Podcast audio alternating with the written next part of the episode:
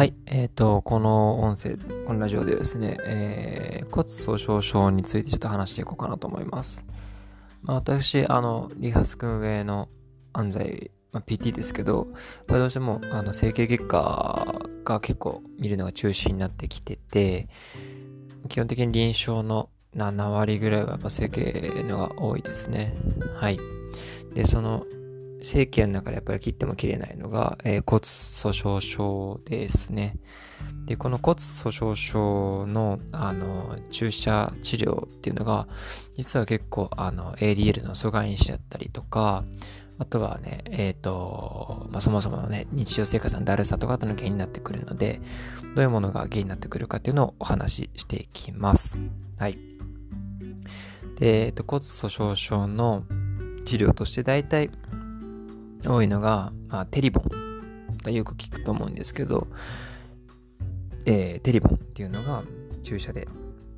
あります。で、これは、えっ、ー、と、通院して、だいたい月に1回ですね、えっ、ー、と、打つものなんですけど、テリボンは、あの、一応強い薬なので月1回。で、えっ、と、自分で打つの危ない方、まあ、特に認知症ちょっとあったりとか、ね、いろんなね、疾患持ったりとかすると、あの、危ないからドクターが打つから通院してくださいっていうのがテリボンですね。で、自己注射 OK で認知機能とか問題ない人、自己注射する人は、え、ー、と、フォルテオっていう薬になります。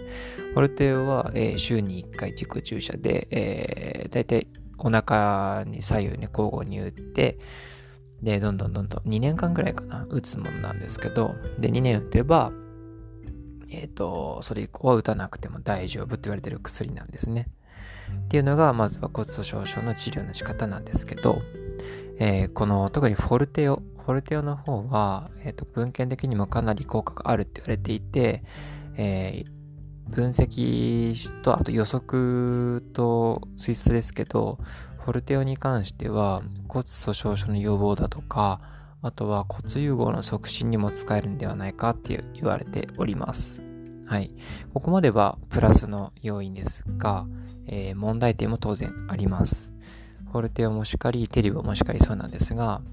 えー、打つことで副作用がかなり強く出てきてしまうんですね。どういうことが、えー、どういうのが出てくるかっていうと、えー、かゆみだとか痛みの増悪とか、あと全身の倦怠感とか、血圧の異常とか、えー、電解質、まあ、ナトリウムとかカリウムイオンの異常だとか、あの、異常な高い数値が出てしまったりとかでもします。はい。あとはすぐに疲れてしまうとか、ちょっと急な息切れとか、えー、あと四肢の霊感とかですね。あとはあの唇が痺れるとかっていうのも出てきますし、えっ、ー、と、足がね、異常に重くなってしまうとかもあります。あの血行動態が悪くなってしまうことも十分にあります。で、といったあの代表例、あの副作用の代表例出しました。まあ、こういう感じで副作用はかなり出てきますので、もちろん出てこない人ももちろんいるんですけど、えー、皆さん、もし皆さんが、本当に外来とかで